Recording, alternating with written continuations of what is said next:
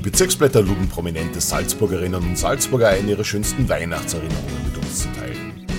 In unserer heutigen Ausgabe hören Sie Landesrat Stefan Schnöll. Ja, zu Weihnachten kommt bei uns normalerweise äh, immer die gesamte Familie aus ganz Salzburg, aus dem Bangau, Lungau, Flachgau, der Stadt Salzburg und so weiter zusammen. Äh, da wird sehr traditionell gefeiert. Würstelsuppen, singen, beten gemeinsam.